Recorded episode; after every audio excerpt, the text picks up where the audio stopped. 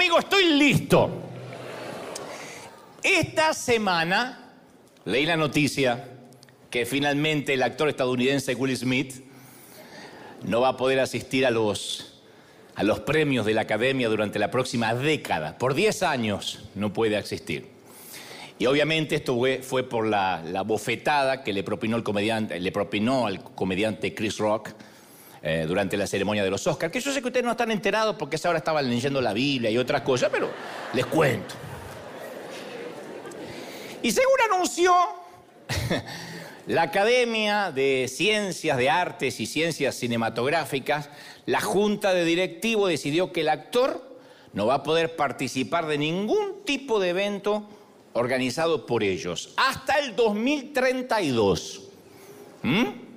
Acá tendríamos que hacer así cuando alguien se porta mal. Mira, en 10 años te esperamos. y este veto significa que Smith no va a estar para presentar uno de los premios más importantes de los Oscar el próximo año, como es tradición con los galardonados al mejor actor, ¿no? Le tocaba a él. Es decir, el actor va a tener 63 años cuando pueda volver a competir por la estatuilla. 63 años. Capaz que ya no tiene ganas de competir si es que llega vivo a esa edad, ¿no?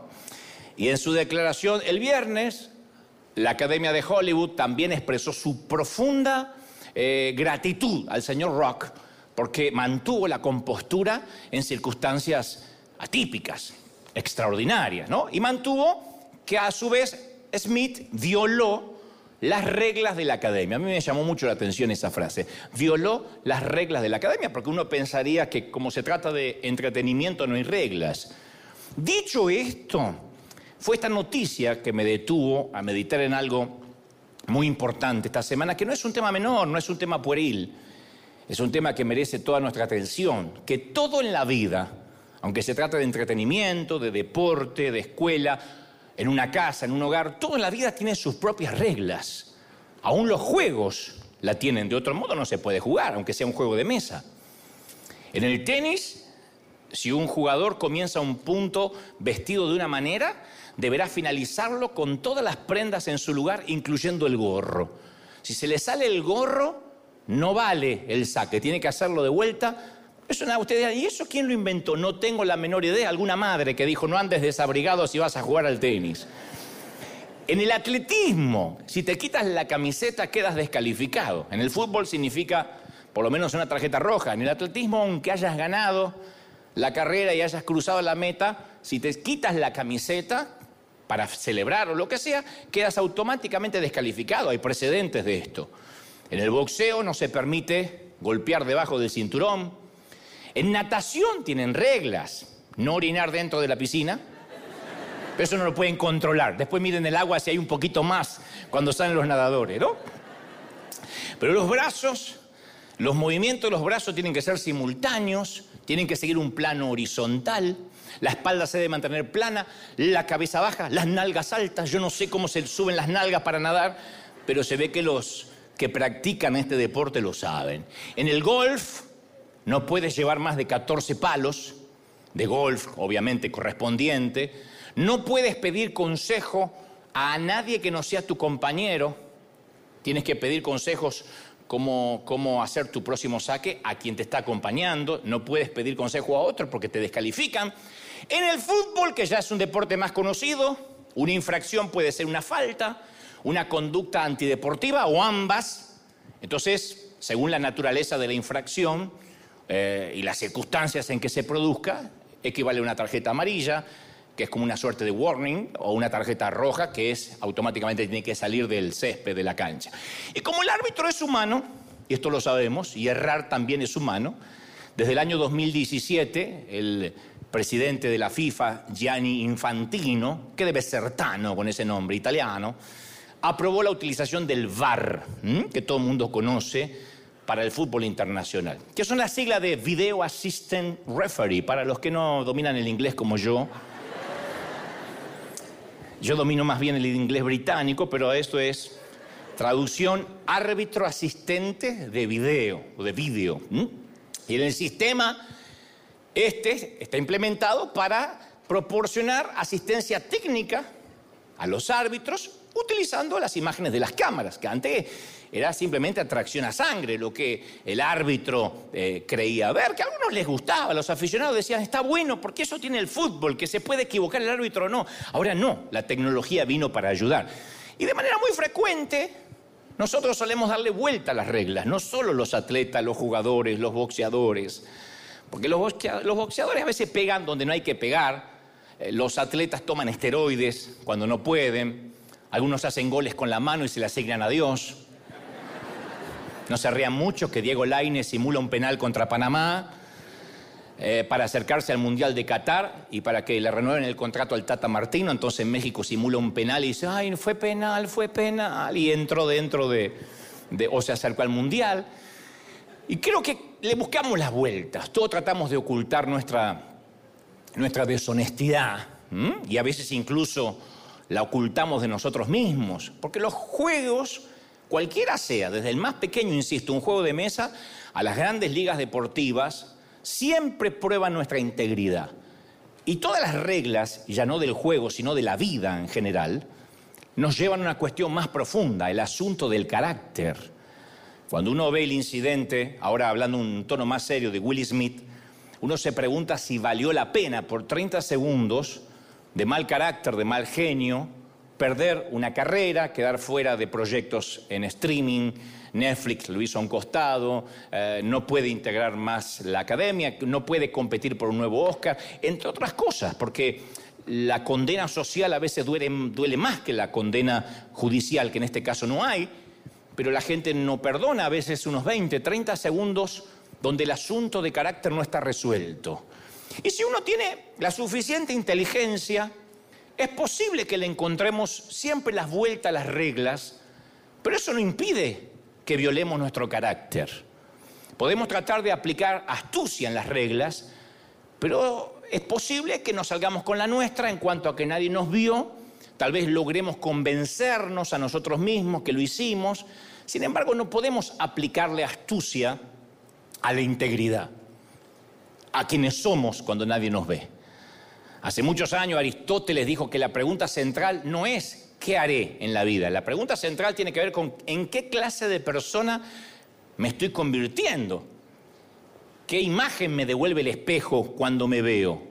¿Qué clase de persona me devuelve el reflejo? ¿Me gusta la persona en la cual me estoy transformando día a día? Bueno, las cuestiones de integridad surgen en todo momento a lo largo de la vida, independientemente en lo que creamos. Los políticos urden sus promesas, los ejecutivos evaden impuestos, la mayoría de las damas niegan que usen Botox y dicen que es solo genética y por eso no se les arruga la frente. Los que buscan trabajo adornan sus hojas de vida, le agregan cosas al currículum total, ¿quién va a constatar? Los talleres mecánicos abultan sus facturas y dicen que arreglaron algo más. Los estudiantes copian y pegan de internet en las tareas o en las tesis de la escuela, me miran así como diciendo, ay, ¿dónde pasa? Y capaz que en el otro servicio, mucha gente. Los cónyuges se mienten con respecto a la fidelidad. Los adolescentes mienten a sus padres respecto a dónde estuvieron. Los padres quiebran promesas hechas a sus hijos pensando que es un tema trivial, menor. Y hacemos esto a pesar de que la Biblia dice, por lo tanto, dejen la mentira y cada uno hable a su prójimo con la verdad. Efesios 4:25, ¿no? Dejen de mentirse unos a otros, directamente, porque acá no es una metáfora que habrá querido decir. Dejen de mentirse unos a otros, le dice Pablo a la iglesia de Colosa en Colosenses 3.9. Ahora que han quitado la vieja naturaleza, el ropaje de la vieja naturaleza de sus vicios. Ya no mientan, hablen con la verdad.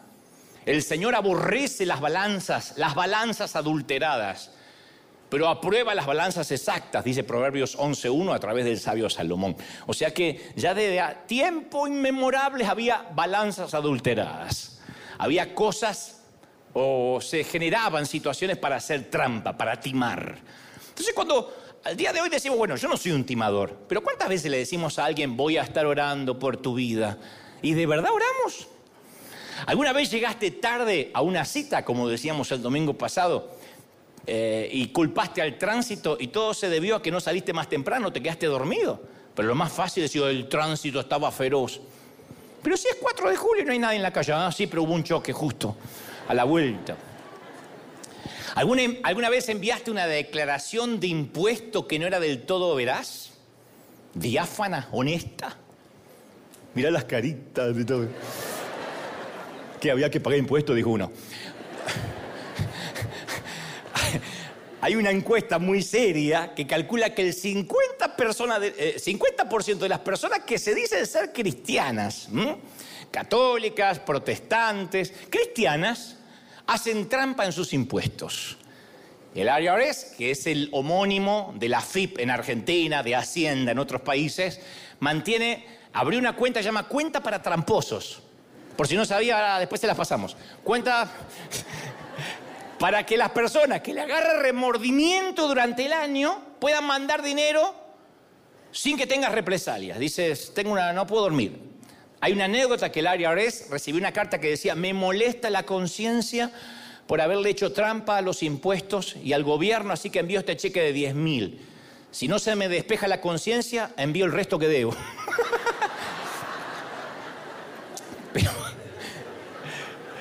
O sea que hay gente que, otro dice más, sí, si no pago mejor, qué conciencia.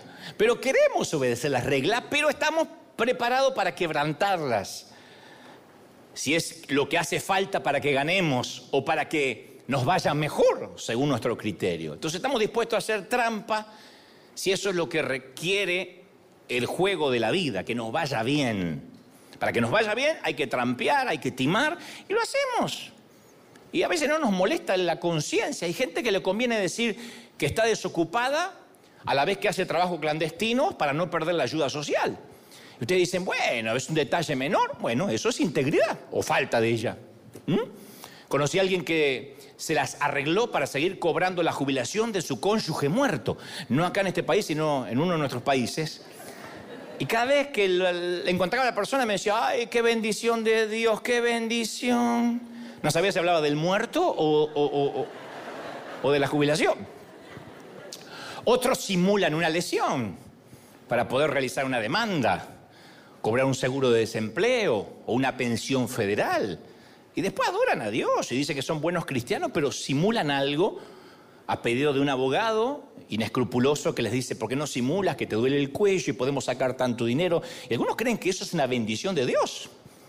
Otros se casan fraudulentamente para lograr un estatus migratorio. Como que Dios dice, bueno, en ocasiones mentir está bien, lo importante es la green card. No. La travesía de la integridad exige, primero, que cultivemos un deseo. Es necesario que sea mayor nuestro deseo de ser honestos al deseo a que nos vaya bien. El deseo a ser buena persona tiene que ser más grande a que nos vaya bien. Parece infantil lo que digo, pero vaya, caramba. ¿Cómo uno puede tener mayor deseo de que le vaya bien haciendo trampas sabiendo que nuestros hijos nos ven?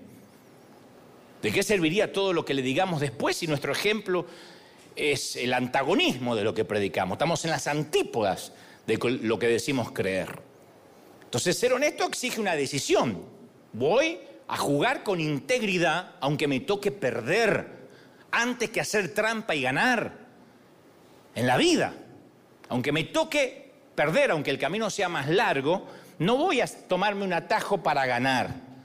Y exige una convicción. No puedo tener éxito en lo que hago y fracasar en lo que soy. ¿De qué me sirve tener éxito en lo que hago si fracaso en cómo soy como persona y en lo que me estoy convirtiendo cuando me veo al espejo? Entonces, integridad no es lo mismo que conocer las reglas. Nuestro problema en general no es que no sepamos las reglas, las leyes, sino que no vivimos conforme a lo que sabemos. Yo conozco las reglas y las cumplo. No, es como el que conoce la Biblia y no vive conforme a las escrituras. Hay una historia de un hombre que iba en automóvil y pegada atrás conduce una mujer que viene con mucha prisa, una dama que viene con mucha prisa. Y el tipo llega a una intersección, cuando ve que se pone la luz amarilla, la mujer que viene atrás dice que se apure, que se apure, que se apure, que va a cambiar el semáforo. En lugar de apurarse, él aprieta el freno. Vieron que hay gente que, que dice, el amarillo es para frenar. Los que venimos de México hasta Tierra del Fuego, el amarillo es pasa volando que todavía hay tiempo. En Argentina la luz roja es yo que vos pararía. El amarillo se acelera. Pero acá el gringo entiende que el amarillo es para frenar. No importa si se pone verde o rojo, hay que frenar. Y la mujer, que era, parece papá mexicano, mamá salvadoreña, con algún ascendente argentino, pierde los estribos. Le toca bocina, le grita, levanta un dedo y no necesariamente de aprobación. Le comunica la frustración de modo contundente, despotrica, eh, eh, gesticula. Y en medio de estos insultos iracundos, alguien le toca la ventana, la ventanilla. Levanta la mirada y descubre que es un agente de policía. Y él la invita a bajar del automóvil, la lleva a la comisaría, no le pregunta nada, donde la catean, le toman las huellas, la encierran en una celda y tras un par de horas la dejan en libertad. Y el oficial que la arrestó le devuelve todos sus efectos personales a la vez que le pide perdón, le dice, le pido disculpas señora, fue un error. Me detuve detrás de su automóvil mientras usted tocaba la bocina, hacía gestos malos, usaba lenguaje vulgar. Y ella dice, ¿y eso merece que me meta en una celda dos horas? No. Yo observé que había una calcomanía en su paragolpe que decía, si amas a Jesús, sígueme. El parabrisas se leía Juan 3.16. Tenía un cartelito que decía River Arena, la experiencia. Y lógicamente pensé que se había robado el auto.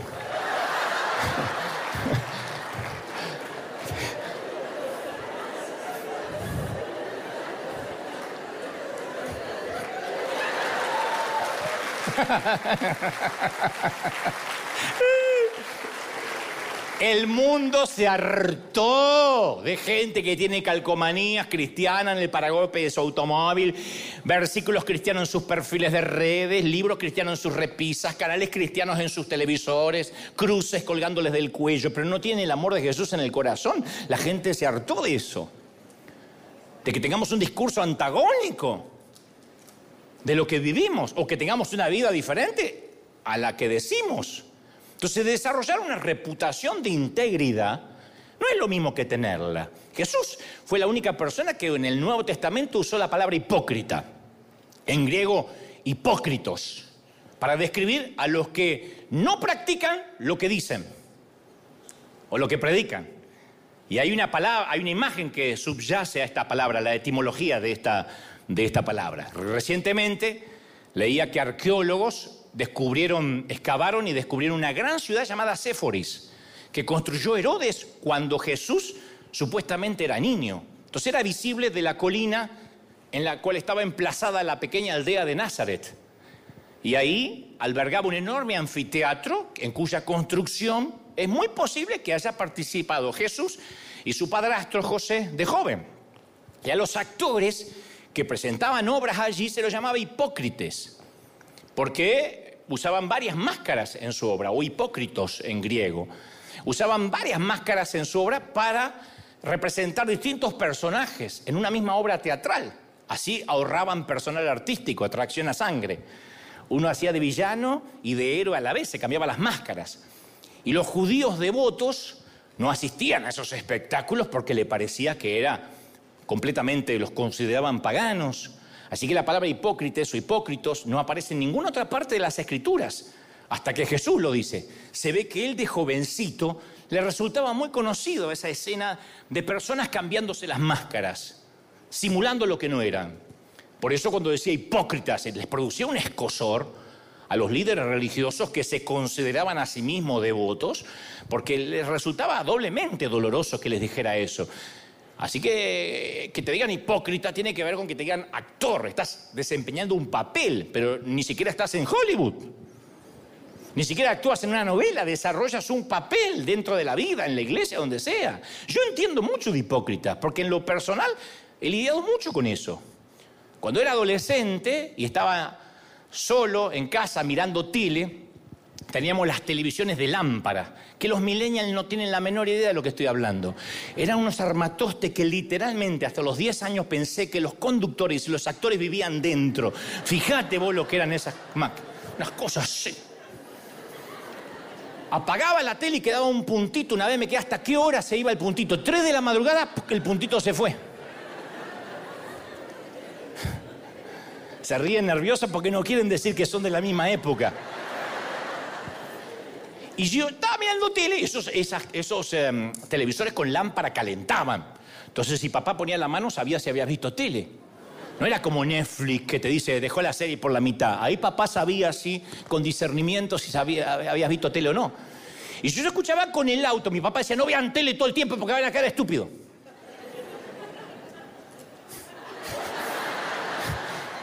Y si papá estacionaba frente a la casa, yo apagaba rápido la tele y agarraba un libro que siempre tenía a mano para darle la apariencia que yo era un chico oculto.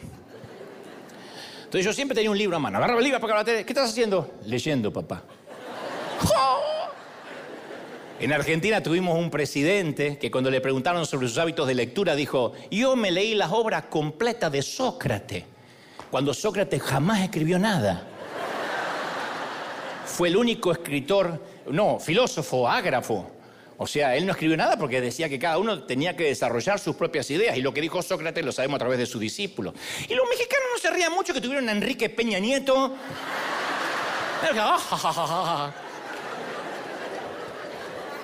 Yo una vez estuve en la Feria del Libro de Guadalajara, coincidí, y le preguntaron qué libros había leído y dijo, bueno, ahora no me acuerdo de ninguno, porque le presto tanta atención a la lectura que me olvido el título, dijo el condenado. ¿Cómo te va a aprender lo de adentro y no sabes el título? Bueno, por lo menos no leyó a Sócrates, ¿no? Entonces todos simulamos ser lo que no somos. Y yo recuerdo que durante la secundaria yo quería evangelizar. Mi mamá me decía, usted tiene que predicar con su vida. Predica todo el tiempo y si te es muy necesario, habla. Entonces, ¿cómo predicas sin hablar? Me llevé una regla, una regla que las ponía siempre ahí sobre el pupitre para que el profesor la veía y yo se la ponía así para que la pueda leer, que tenía impreso el versículo, si alguno de vosotros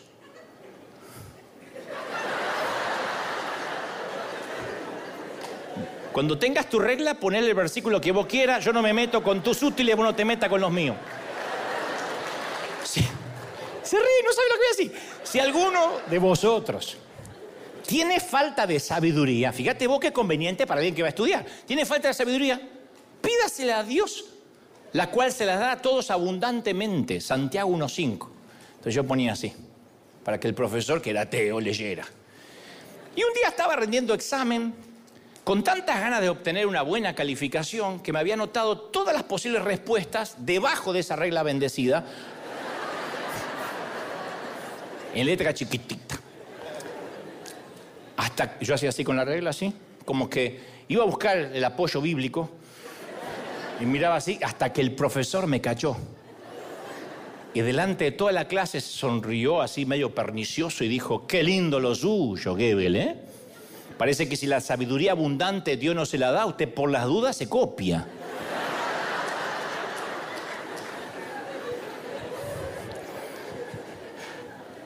Y yo quedé mortificado de la manera que lo dijo. Pero aún ahora no estoy seguro si me dolía que lo que yo había hecho o me dolía que me había descubierto. Me parece que me importaba más cómo me miraba la gente a lo que yo era por dentro. Yo creo que prefería hacer trampa en secreto y obtener los beneficios por ser visto como alguien más inteligente, antes que ser honesto y arriesgarme a tener calificaciones más bajas. Hasta el día de hoy yo no puedo hablar de este incidente, aunque es chistoso, sin que me cause dolor, porque comunicaba ciertas grietas, ciertas falacias en mi carácter. Así que, profesor Marrone, donde quiera que estés, y no sé dónde te haya llevado la vida, te pido perdón porque además de hipócrita yo era un imbécil y aún estoy en rehabilitación en ambas patologías. Y espero que mi imbecilidad no haya sido un impedimento para que alguna vez entres a una iglesia. Te puedo asegurar que hay gente mejor que yo, ¿eh? Nada más que con los años que han pasado no me pude olvidar, fue la vergüenza, porque detrás del versículo bíblico que yo quería predicar me estaba copiando, estaba timando y parece una cosa menor de la escuela secundaria, pero que te marcan aún en la vida adulta, de decir, al menos si me voy a copiar, que lleve una regla mundana, hagan con los Power Rangers de la época, algo. Los Teletubbies, mirá lo que te digo. Alguien dijo que la hipocresía es el homenaje que el vicio le hace a la virtud. Y también es el dolor que sienten los actores cuando se desvanece el aplauso. Entonces quebramos reglas porque pensamos que, que al quebrantarlas nos va a ayudar a ganar o nos va a dar un atajo. Pero lo que nos vemos es que justamente las reglas nos convierten en quebrar las reglas, perdón, nos convierte en ese tipo de persona que se convierte en alguien incapaz de ser agradecido, incapaz de ver lo que Dios le ha dado, porque en un sentido estricto nadie puede quebrar las reglas, las reglas van a perdurar, reflejan cómo son las cosas, cómo funciona el sistema. Nosotros somos los que nos vamos quebrando un poquito cada vez más, cada vez que violamos una, aunque nadie nos ve. El mejor discurso que jamás dio un orador fue el Señor Jesucristo, la pronunció él, se dio en llamar el Sermón del Monte, lo conoce todo el mundo. Y hay una sección llamada las bienaventuranzas, donde dice dichosos los pobres en espíritu, porque el reino de los cielos les pertenece. Dichosos los que lloran, porque serán consolados. Y así sucesivamente. Y a la gente le encanta eso, nos encanta. ¿A quién no le gustan las bienaventuranzas? La gente imprime esas palabras y las cuelgan en sus hogares. Luego Jesús descubre, eh, eh, eh, describe perdón, a la humanidad redimida y dice, ustedes son la sal de la tierra, ustedes son la luz del mundo. Y a la gente también le encanta eso. Imprimen esas palabras y las cuelgan en sus hogares. Y luego habla de la ira y de la lujuria en el corazón y advierte, dice, por tanto, si tu ojo derecho te es ocasión de pecar, sácatelo y tíralo. Los tuertos que tendríamos. Ciegos. Si tu mano derecha te hace pecar, córtatale y arrójala. Más te vale perder solo una parte del cuerpo que con cuerpo entero irte al infierno. Así dice el Señor en la misma, en la misma oratoria de las bienaventuranzas. Y yo nunca vi colgado eso en la pared de nadie. ¿Será que el desmembramiento era una estrategia de integridad? Viste que a veces las iglesias celebramos, bueno, nosotros no, pero iglesias que celebran ceremonias de membresía. El domingo que viene vamos a celebrar, por ejemplo, Domingo de Resurrección. ¿Deberíamos celebrar también ceremonia de desmembramiento? ¿Cómo anda, hermana Florinda? Y más o menos el domingo pasado estaba haciendo la fila, me excedí con los chismes y el domingo que viene me sacan la lengua. Pero me la dan en un tupper para que me la lleve a casa. No, lo que Jesús plantea no es un desmembramiento, es un debate fundamental acerca de lo que hace una persona íntegra ante Dios. Que muchas veces la gente define la bondad desde el punto de vista que evita la maldad. Pero ausencia de maldad no es necesariamente bondad. Bueno, yo no soy un delincuente, yo no le robo a nadie, y eso no te hace bueno necesariamente, eso es lo que deberías, se supone que debes hacer. Pero los escribas y fariseos consistían todo en no desobedecer la Torah no quebrantar las seiscientos y pico de leyes. De modo que si la integridad significa evitar el adulterio, el tipo sencillamente evitaba a todas las mujeres. Así eran los tiempos de Jesús. Era una estrategia. Había unos que llamaban los rabinos ciegos y sangrantes. ¿Sabe por qué se le decían los rabinos ciegos y sangrantes? Porque primero nunca hablaban con una mujer, jamás.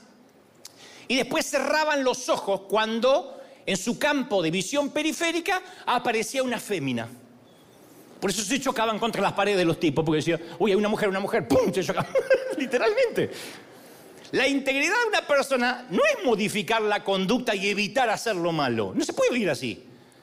Bueno, mientras yo no participe de eh, comportamientos prohibidos, mientras que yo no trafique droga, significa que voy bien. No, Jesús, por eso dice de manera irónica, casi irrisible, si la manera de ustedes es evitar el pecado, evitarlo el pecado, tengo una idea buenísima. Córtense cualquier parte del cuerpo que te obligara a hacer algo malo y entrar al cielo convertido en un muñón mutilado. Sí, los brazos, las piernas me los corté. ¿Y la lengua? La locura. El problema Jesús usa la ironía porque está diciendo, no, no, el problema está, lo, hice irónicamente, córtatelo. El problema está en el corazón. La integridad es mucho más grande que el simple hecho de voy a evitar quebrantar las reglas. Integridad es convertirme en el tipo de persona que hace lo correcto. La integridad no significa que me vuelvo diestro en no hacer lo que en realidad deseo hacer. ¿Recordás que yo siempre te cuento que cuando hago la gira, las conferencias, siempre suelo preguntar, o en la mayoría, en la gira auténtica lo preguntaba siempre, casi al comienzo. Les decía a la gente, si tuvieras 24 horas de inmunidad e impunidad, de manera legal y de manera divina, de parte de Dios, Dios da vuelta, se da vuelta y dice, 24 horas, hace lo que quiera, nada va a ser considerado pecado, no lo voy a ver. Y la ley lo mismo, una purga. Un día completo donde nada de lo que hagas sea un crimen o un pecado. ¿Qué harías? Y a donde hago la pregunta, los ojitos de todos son como los de ustedes ahora.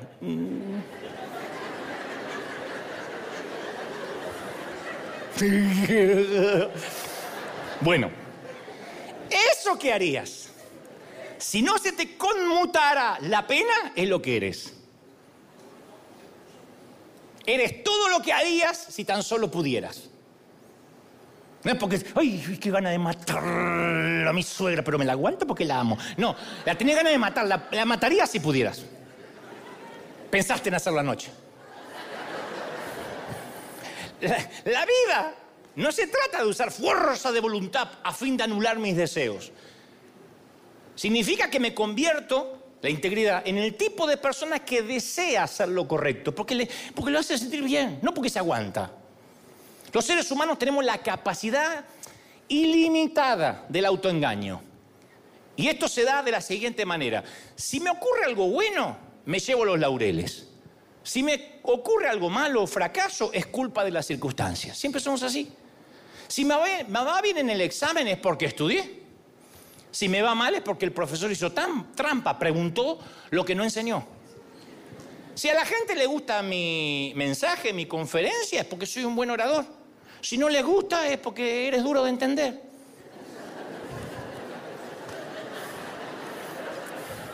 Preparado para bruto, yo contra eso. Así es como yo me calmo cuando, cuando fracaso. Lo que hace que resulte aún peor del autoengaño es nuestra manera de explicar el comportamiento ajeno. Porque nosotros tendemos a explicar nuestro mal comportamiento desde la perspectiva de las circunstancias atenuantes, desde nuestras motivaciones. Si fuéramos Willie Smith, diríamos, no, no, no, a ver, a ver, a ver, a ver, se estaba burlando de una enfermedad, de la alopecia de mi esposa, póngase en mi lugar. Pero cuando lo vemos de afuera, tendemos a explicar el mal comportamiento desde la perspectiva de los defectos de carácter. ¿Cómo el tipo no se aguantó un chiste? Si somos nosotros, y bueno, ponete en mi lugar. Si es el otro, no tenía que haberlo hecho. Si le gritas a tu hijo en el supermercado, es porque el mocoso se portó tan mal que agotaría la paciencia de un monje tibetano marihuanero tomándose una caipiriña en Cancún. ¡Me Por eso lo reventé la cabeza. Si la otra vieja, la otra señora le grita a su hijo en el supermercado, resulta obvio. Qué pena me dio, qué pena. Tiene un problema de control de ira la señora. La bendigo, la bendigo. Nunca deberían darle la custodia de ese niño. Ahora, si lo hacemos nosotros, eh, explotamos. Si lo hace ella, está mal. Si te hacen una multa por exceso de velocidad, es porque la policía, al policía, a la gente le hacía falta cubrir su cuota diaria de sticker y estaba escondido en la esquina. Y en vez de estar agarrando delincuentes, por 10 millas de más ya me hizo un ticket. Si a tu vecino le hacen la multa por exceso de velocidad, muestra lo imprudente que es como conductor y no deberían darle licencia a ningún chino. Así es.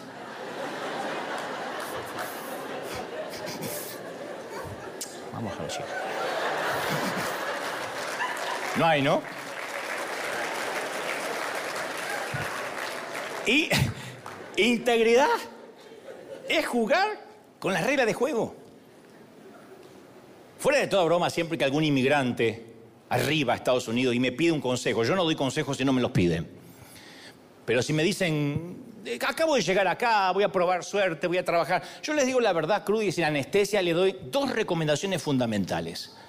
La primera, le aclaro que los Estados Unidos de América, la Unión Americana, tiene muchos defectos como cualquier otro país, pero debe estar consciente que aquí la mentira es un crimen. Es lo único que un hispano tiene que aprender apenas cruza la frontera. La mentira es un crimen. Por eso aquí se presume inocente hasta que se pruebe lo contrario, al revés de nuestros países. No es un tema menor que la constitución de los Estados Unidos de América está basada en la Biblia. Entonces es mucho más que un pliego de derechos. Está basada en la Biblia. Cambió, se secularizó, se, hizo laica, pero los fundamentos están basados, en la Biblia. Entonces no puedes evadir impuestos, no puedes vivir del engaño mucho tiempo, no puedes ser más listo que un sistema que está perfectamente cruzado para detectar los mentirosos. Eso se lo digo a cualquiera que llega. Yo conocí a una dama que estaba indocumentada, un policía la detiene, le pide su licencia de conducir, ella alega que se la olvidó en su casa, cuando en realidad no tenía ninguna documentación. El policía no la podía eh, enviar de regreso a su país. No es la tarea, no es un oficial de migraciones, solamente le pidió la licencia de conducir. En todo caso, le hubiese secuestrado el auto o le hubiese puesto un ticket, quién sabe. Pero el policía le creyó, le hizo un warning, una advertencia y la dejó ir. Diez años después, ella quiso hacerse residente y apareció en su récord sus antecedentes que le había mentido un oficial. Así que la deportaron. Porque no dijeron, es una criminal, mintió. Entonces mi consejo es no trates nunca de burlar al sistema. Si lo haces, vas a hacer una carrera muy corta. Tarde o temprano el sistema te va a eyectar. El mismo seno del país te va a vomitar. Es así. Lo mismo sucede cuando hay una iglesia sólida. Una iglesia cuyo liderazgo está bien comprometido. El chismoso, el divisionista, es eyectado, porque nadie le presta oídos a su verborrea venenosa. ¿Mm? Se pone a hablar, nadie, nadie lo quiere escuchar. Y mi segundo consejo al recién llegado a los Estados Unidos es, sea agradecido. Vas a tener muchas cosas, no las des por sentada, sea agradecido.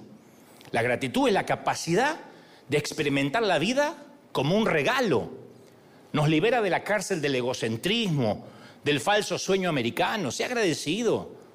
La gratitud es el regalo que Dios nos da para poder disfrutar de las bendiciones. Es como las papilas gustativas que nos capacitan para poder disfrutar la comida. Cuando gente enfermaba del COVID, lo primero que perdía era el gusto y el olfato, y es espantoso perder el gusto porque siente que estás comiendo tergopol.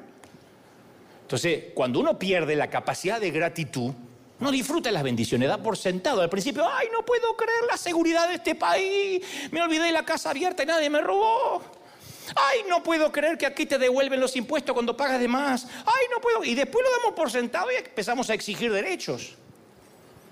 Y sin la gratitud, nuestra vida se deteriora y se convierte en envidia, en insatisfacción, en quejas, entonces, sin la gratitud siempre damos por sentado que merecemos lo que tenemos y que deseamos más para ser felices. Y si tenemos niños, a veces por miedo a que no sufran como nosotros, que es un síndrome de todos los papás que las pasamos mal cuando éramos chicos, le damos todo lo que quieren y así le adormecemos el sentido de gratitud. ¿Qué van a hacer? Vamos a estar criando mocosos caprichosos con ataques de frustración si no le renovamos el iPad, si no le cambiamos el celular, si entra a un restaurante y no hay wifi, vámonos de acá, y se va a querer quitar la vida. Cuando de adulto alguien los rechace, alguien los despida o alguien los repruebe. Porque su umbral de frustración es demasiado bajito y su sentido de gratitud nulo. Y como sentirán que la vida les debe algo, creerán que están por encima de las reglas. Yo suelo contar la experiencia que regresando una vez desde Madrid a casa, me tocó una tormenta de ceniza del volcán La Palma que había llegado a la península y nos dejó varado en el aeropuerto de Barajas, Madrid. Y el aeropuerto estaba convulsionado, convulsionado porque había vuelos retrasados y todos se agolpaban en las puertas y todos enojados. Y mi avión estaba sobrecargado de pasajeros porque tomaron pasajeros de otras aerolíneas. Entonces, con toda la amabilidad que encontré, le pregunté a una de las asistentes de la aerolínea, le digo, ¿quedará algún asiento disponible? Y luego de ver mi estatus como viajero frecuente y mi carita de cordero degollado, esta carita no falla, esta, esta, esta, mira, mira, esta, esta.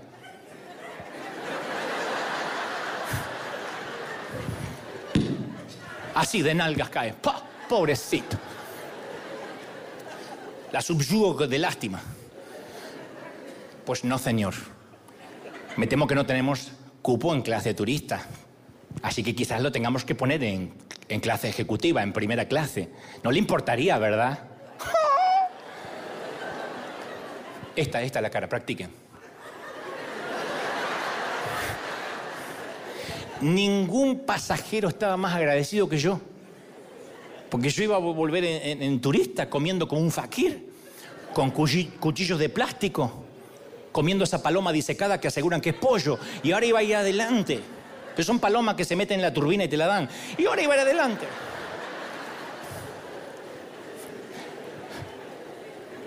Un baño para ocho pasajeros, atrás había uno para 350. Es maravilloso.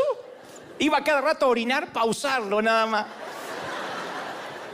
Y me siento en business, en primera clase desde Barajas a Los Ángeles. Y un señor del otro lado del pasillo estaba enojado porque tenía solo una almohada y me falta la otra almohada. ¿Y dónde está mi whisky? ¿Y dónde está mi whisky? ¿Saben cuál es la diferencia? El gruñón había pagado para ir ahí. A mí me lo, me lo habían regalado, yo estaba de gratis. Así que a mí me daban en un vaso que no era de plástico, yo estaba ya agradecido. Entonces, ¿en qué asiento te ubicas en la vida? ¿En cuál? ¿En lo que crees que pagaste y te lo mereces? ¿O en el otro que te lo regalaron? Hay una vieja película de 1965 interpretada por un actor que la mayoría no conoce, James Stewart, acerca de la guerra civil, donde él interpreta a un personaje viudo con una gran familia agrícola.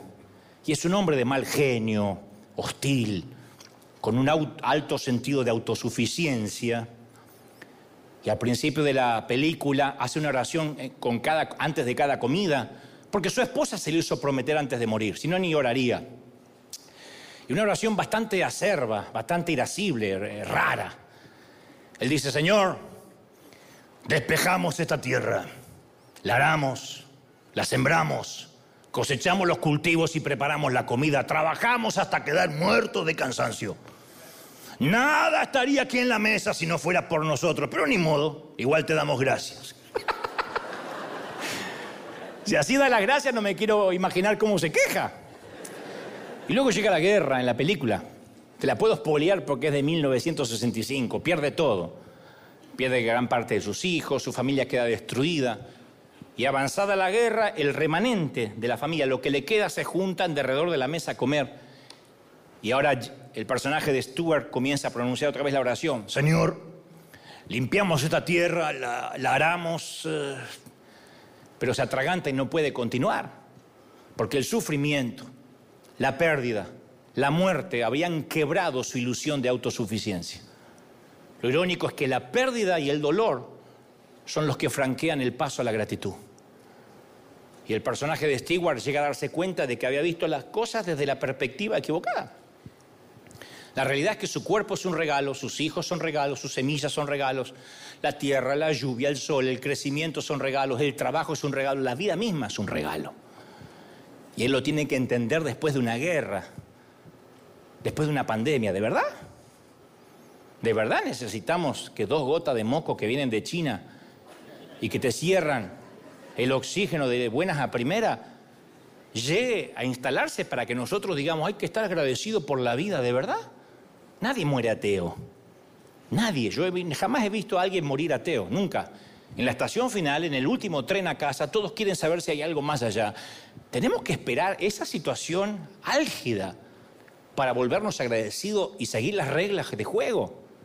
Mira, alguna vez yo tuve un tío que habrías amado con, con locura.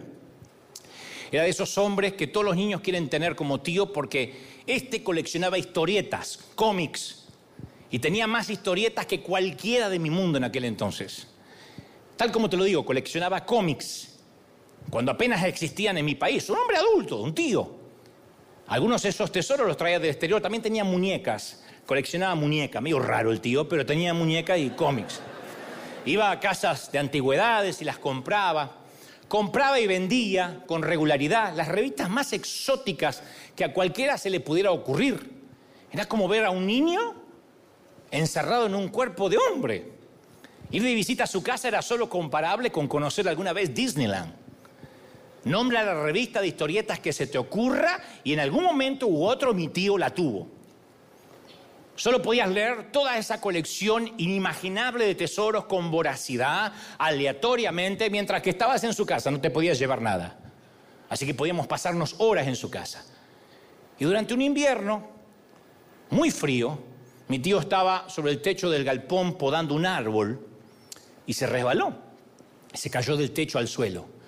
una rama grande del árbol que estaba cerrando le cayó encima y lo llevaron de urgencia al hospital. Ambas muñecas las tenía fracturadas, sus hombros estaban quebrados, su cadera y sus costillas estaban astilladas. Hubiese sido más fácil enumerar los huesos que no estaban fracturados que los que sí estaban. Pero cuando llegaron al hospital, estaba mareado. Lo que nadie sabía es que en ese momento los huesos se habían quebrado de manera tal que parte de la grasa se estaba escurriendo de su médula ósea. Es algo que rara vez ocurre, que se liberan cientos de embolias de grasa y entran en el flujo sanguíneo como si fueran perdigones de escopeta.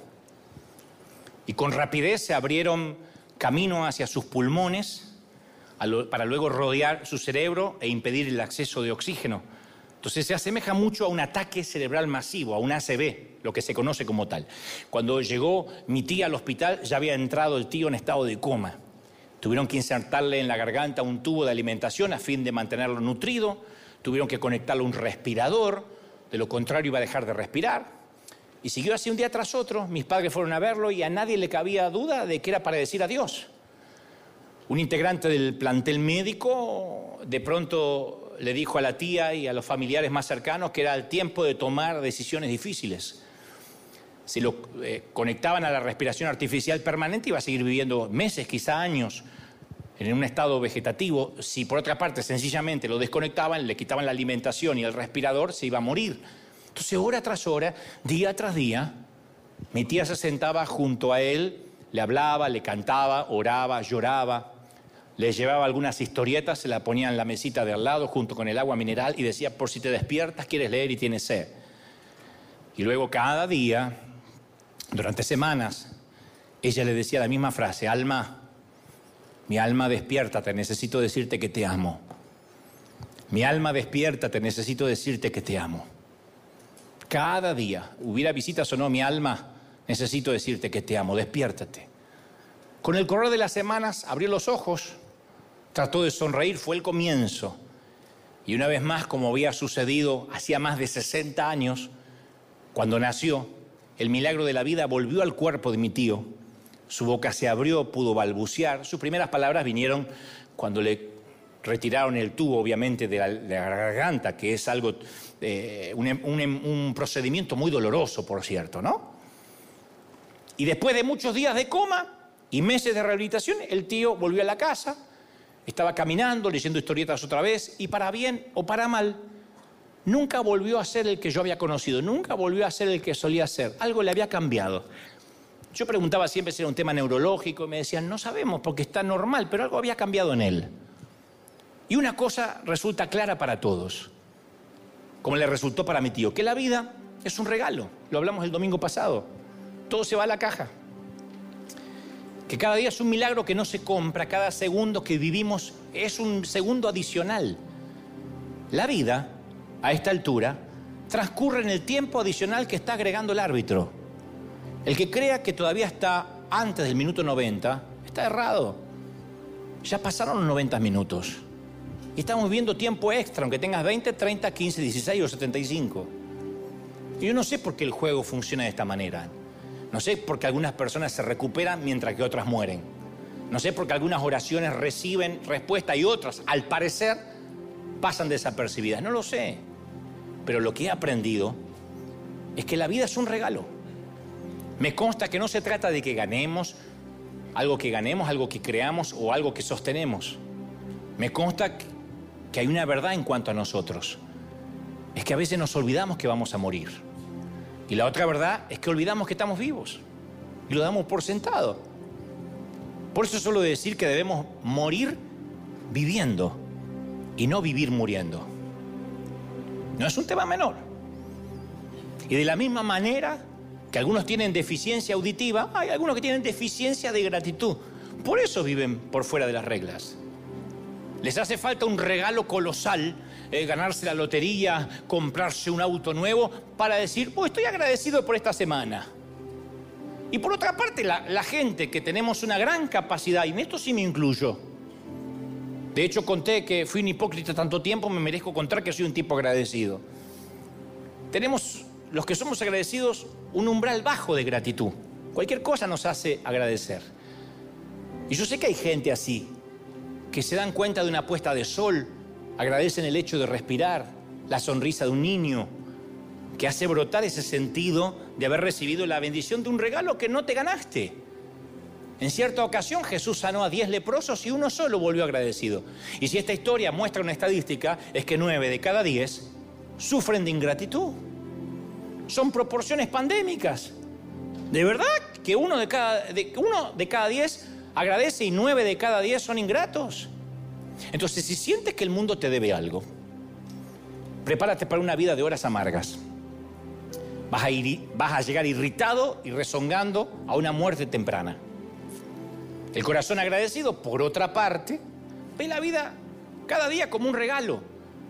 Se enfoca menos en la almohada que falta y en el whisky que no le traen que en los privilegios que tiene. No está viajando en clase turista, pero no lo ve.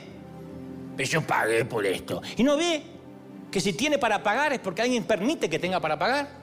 Porque se le, acaba la salud y no viaja ni en turista, ni en business, ni, ni, colgado, ni, ni, en el baúl. Se, se le acaba y termina con un batón tras un biombo, con el traserito al aire y con un suero intravenoso. Sin embargo, el corazón agradecido es como un imán que recoge durante todo el día razones para ser agradecido. Un trillón de diamantes brillan contra el terciopelo negro cada noche, con tal solo levantar la vista. Pero hay gente que ni levanta la vista de noche. Y tienes ahí un espectáculo gratis. Broadway jamás lo pudo superar. Un milagro de músculos permiten que tus oídos escuchen estas palabras y que tu mente pueda procesar todo lo que te dije. Tus pulmones inhalan y exhalan 11.000 litros de aire cada día. Tu corazón va a palpitar 3 billones de veces en toda tu vida. Tu cerebro es un auténtico generador eléctrico. Y también podemos agradecer por el café de esta mañana, por la frazada que nos cobija, por el chiste que llegó a tiempo, por los miles de aviones que no se cayeron hoy. La gratitud es la que nos conduce por tiempos difíciles. Entonces mi sugerencia es unirse a ese 10% que agradece que haya reglas en la vida. Ser parte de la gente agradecida.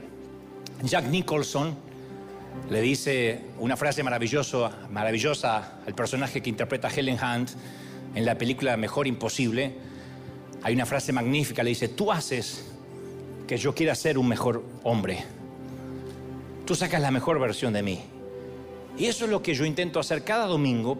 Nada me haría más feliz que hoy te despiertes. El apóstol Pablo dijo, despiértate tú que duermes y te alumbrará Cristo. Entonces Dios te dice hoy lo que mi tía le decía a su esposo. Mi alma, despiértate.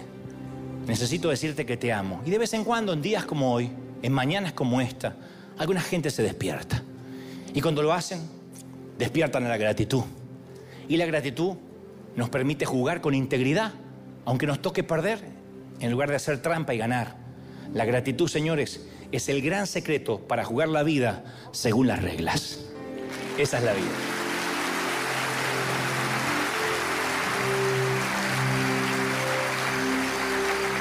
Mayor aplauso de la historia al Señor de señores. Si crees que Dios te lo da, un aplauso gigantesco, dale un aplauso grande al Señor. Ese es nuestro Dios. ¿Cómo te ama el Señor? ¿Cómo no te va a amar? Dale un aplauso maravilloso al Rey. ¡Chao!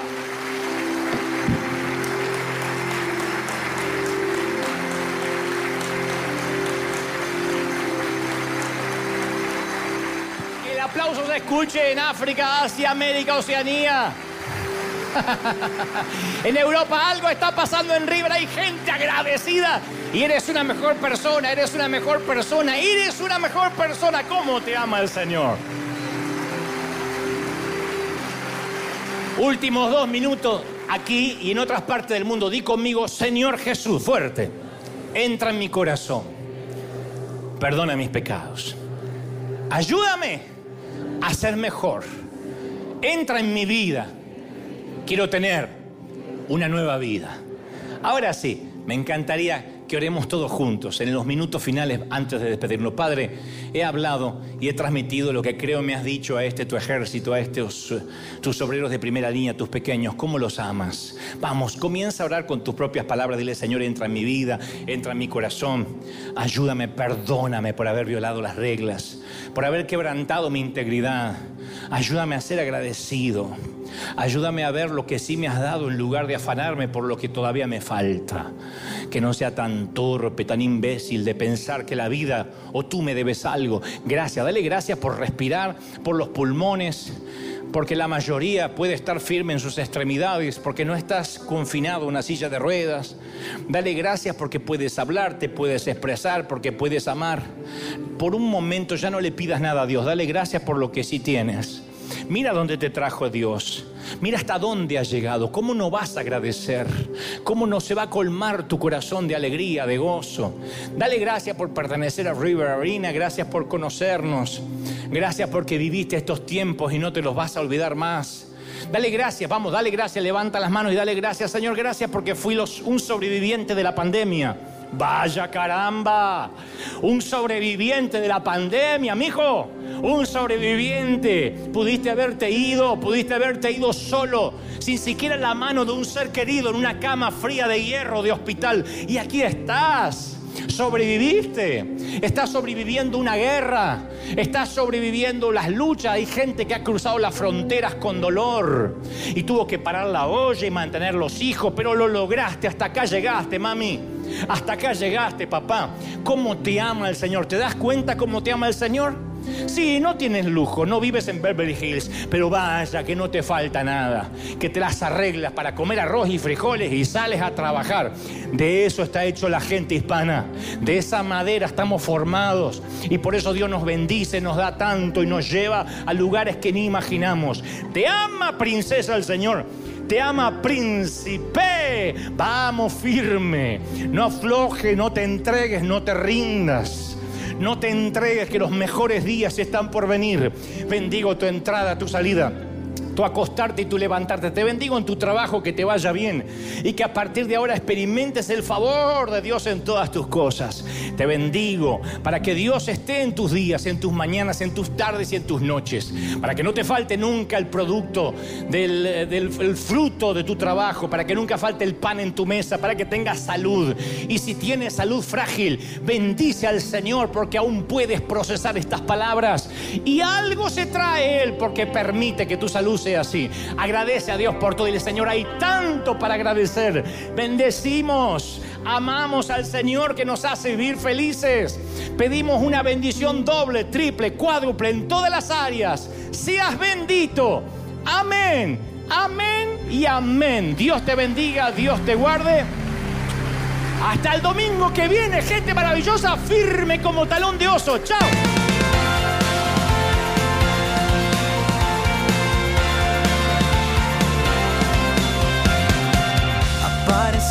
Una noche de soledad, abandonado y perdido te reconocí. Tu voz diciéndome no temas, yo estoy aquí. El Padre me envió por ti y me curaste las heridas, me sanaste mi Jesús. Todas mis cargas las dejaste allí en la cruz. Algo tan grande no lo puedo comprender. Tu dulce voz diciéndome una y otra vez. oh, oh,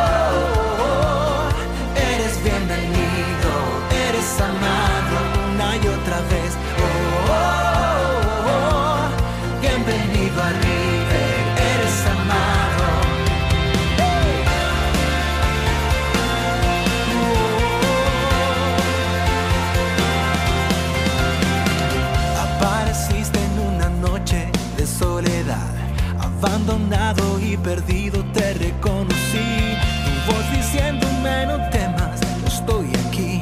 El Padre me envió por ti. Y me curaste las heridas, me sanaste mi Jesús. Todas mis cargas las dejaste allí en la cruz. Algo tan grande no lo puedo comprender. Oigo tu dulce voz diciéndome